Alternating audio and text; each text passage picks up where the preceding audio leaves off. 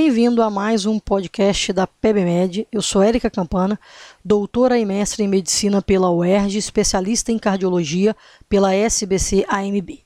Vamos para mais um podcast de hipertensão. Vamos discutir o tema medida da pressão arterial. Este podcast contém uma única parte. O título deste episódio é A importância da acurácia na medida da pressão arterial. A doença cardiovascular é a causa número um de mortalidade em todo o mundo, com a pressão arterial elevada como o maior fator de risco. A medida da pressão arterial, realizada com a utilização de um esfigmomanômetro aplicado sobre a artéria braquial, uma técnica não invasiva, é o principal método para o diagnóstico e manejo da hipertensão. Desta forma, a adequada medição da pressão arterial é um dos mais importantes atos médicos realizados. Erros, mesmo que pequenos, podem ter implicações importantes em saúde pública. Por exemplo, uma inexatidão de 5 milímetros de mercúrio pode resultar em uma classificação incorreta de hipertensão arterial em 48 milhões de pessoas por ano apenas nos Estados Unidos. 21 milhões de hipertensão subestimada e 27 milhões de hipertensão superestimada. A subestimação da hipertensão leva à ausência de instrução de tratamento antipertensivo e, consequentemente, a uma elevação desnecessária do risco cardiovascular. Por outro lado, a superestimação da hipertensão arterial cria custos de exposição adicionais aos possíveis efeitos adversos do tratamento desnecessário.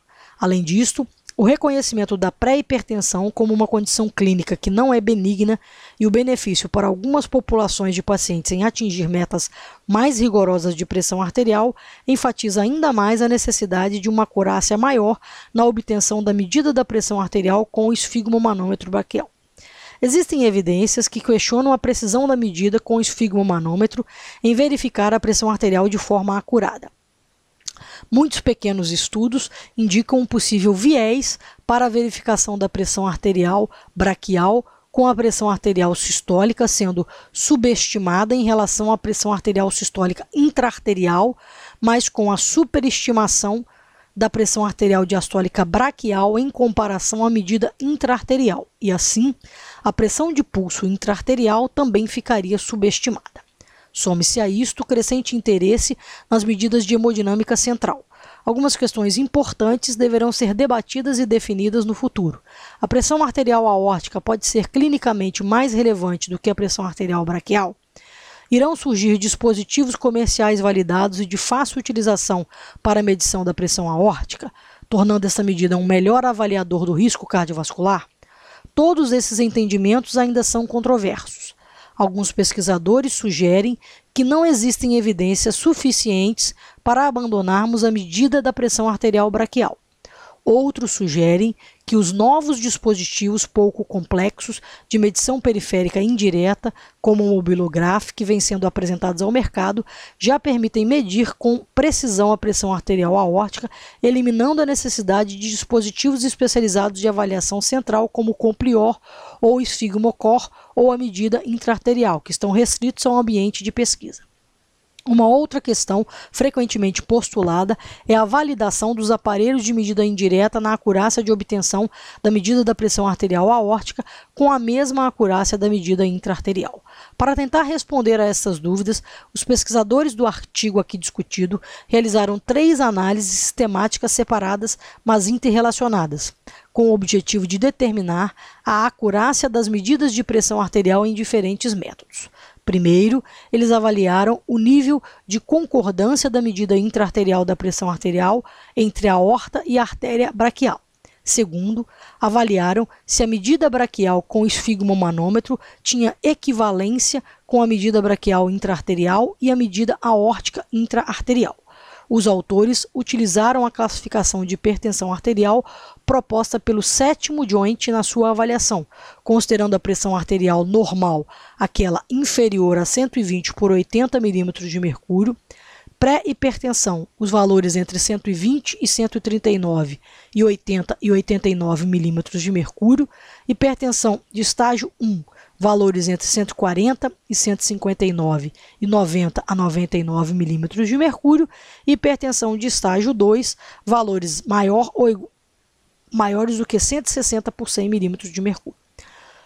Um total de 75 1.071 estudos foram identificados a partir de três pesquisas de meta-análise e 152 deles foram considerados elegíveis para inclusão. Na meta-análise 2, a utilização do esfigmomanômetro braquial subestimou significativamente a pressão arterial sistólica e a pressão de pulso braquial intraarterial, mas superestimou significativamente a pressão arterial diastólica braquial intraarterial ou seja, a medida da pressão arterial sistólica braquial estimada com o esfigmomanômetro oscilométrico ou de mercúrio ao nível braquial era mais baixa do que a verdadeira pressão arterial sistólica braquial intraarterial. Por sua vez, a medida da pressão arterial diastólica braquial estimada com o esfigmomanômetro ao nível braquial era mais elevada do que a verdadeira pressão arterial diastólica braquial intraarterial como consequência de uma pressão arterial sistólica mais baixa e uma pressão arterial diastólica mais elevada, a pressão de pulso estimada com o esfigmomanômetro ao nível braquial era mais estreita do que a verdadeira pressão de pulso intraarterial. A diferença absoluta média para a pressão arterial sistólica foi de 7,9 milímetros de mercúrio. Ainda assim, foram observadas fortes correlações entre a medida braquial com o esfigmomanômetro e a pressão arterial sistólica, um coeficiente de correlação de R igual a 0,89, e pressão arterial diastólica, coeficiente de correlação R igual a 0,78, e pressão de pulso, coeficiente de correlação R igual a 0,82 comparado à pressão medida com esfigmomanômetro e a pressão arterial braquial intraarterial para todos os parâmetros. Na meta-análise 3, não houve diferença significativa entre a medida da pressão arterial sistólica aórtica, estimada com esfigmomanômetro braquial, e a pressão arterial sistólica aórtica intraarterial. Porém, essa ausência de diferença se deveu mais a um artifício estatístico do que a particularidade das medidas houve um equilíbrio relativo no número de estudos que relataram superestimação ou subestimação da medida da pressão arterial sistólica na comparação entre a medida estimada com o manguito braquial e a medida aórtica intraarterial. Por outro lado, a avaliação com esfigmomanômetro braquial superestimou significativamente a pressão arterial diastólica aórtica intraarterial e, como consequência, subestimou significativamente a pressão de pulso aórtica intraarterial ou seja, a medida da pressão arterial diastólica aórtica, estimada pelo esfigmomanômetro ao nível braquial, foi significativamente mais elevada do que a verdadeira pressão arterial diastólica aórtica intraarterial e, consequentemente, a pressão de pulso aórtica estimada com o esfigmomanômetro ao nível braquial foi significativamente mais estreita do que a verdadeira pressão de pulso aórtica intraarterial. Ao analisar a classificação da hipertensão de acordo com o sétimo joint entre os indivíduos classificados como pré-hipertensão ou hipertensão de estágio 1, apenas 50 a 60% das medidas de pressão realizadas com o esfigmomanômetro braquial foram concordantes com as medidas intraarteriais da pressão arterial. Quando se comparou a medida da pressão arterial braquial com o esfigmomanômetro, com a medida da pressão arterial braquial intraarterial, a classificação foi subestimada na medida com esfigmomanômetro. Já em relação à medida da pressão aórtica, a comparação entre a medida estimada pelo esfigmomanômetro e a medida intraarterial foi igualmente superestimada e subestimada. No entanto, houve uma concordância razoável entre a medida da pressão arterial aórtica braquial estimada pelo esfigmomanômetro e os valores de pressão aórtica braquial intraarterial entre indivíduos com hipertensão no estágio 2. Houve também uma concordância razoável entre a medida da pressão aórtica braquial estimada pelo esfigmomanômetro e a pressão aórtica intraarterial para a classificação da pressão arterial no intervalo normal ou seja, valores abaixo de 120 por 80 milímetros de mercúrio. Na análise multivariada, a idade, o índice de massa corporal foram significativamente relacionados à diferença na pressão de pulso estimada pelo esfigmomanômetro e aquela obtida pela medida intraarterial. Porém a idade, não foi significativamente relacionada à diferença entre a medida da pressão arterial sistólica braquial estimada pelo esfigmomanômetro e aquela obtida pela medida intraarterial, enquanto que o índice de massa corporal não foi significativamente relacionado à diferença entre a pressão arterial sistólica aórtica estimada pelo esfigmomanômetro e aquela obtida pela medida intraarterial não foram encontradas associações consistentes para a diferença de pressão arterial diastólica estimada pelo esfigmomanômetro e aquela obtida pela medida intraarterial. Os achados aqui encontrados têm diversas implicações importantes. Em primeiro lugar, confirmou-se a expectativa de que a pressão arterial sistólica braquial intraarterial é mais elevada do que a pressão arterial sistólica intraarterial de aorta, e também que há pouca diferença na pressão arterial diastólica central e periférica. No entanto, houve variabilidade individual extrema na magnitude das diferenças central e periférica, tanto para a pressão arterial sistólica como para a pressão arterial diastólica. Em segundo lugar, descobriu-se que a medida estimada pelo esfigmomanômetro subestima a pressão arterial sistólica braquial intraarterial e a pressão de pulso, mas superestima a pressão arterial diastólica braquial intraarterial, independente da técnica de medida de pressão arterial utilizada, oscilométrica ou auscultatória, utilizando esfigmomanômetro de coluna de mercúrio.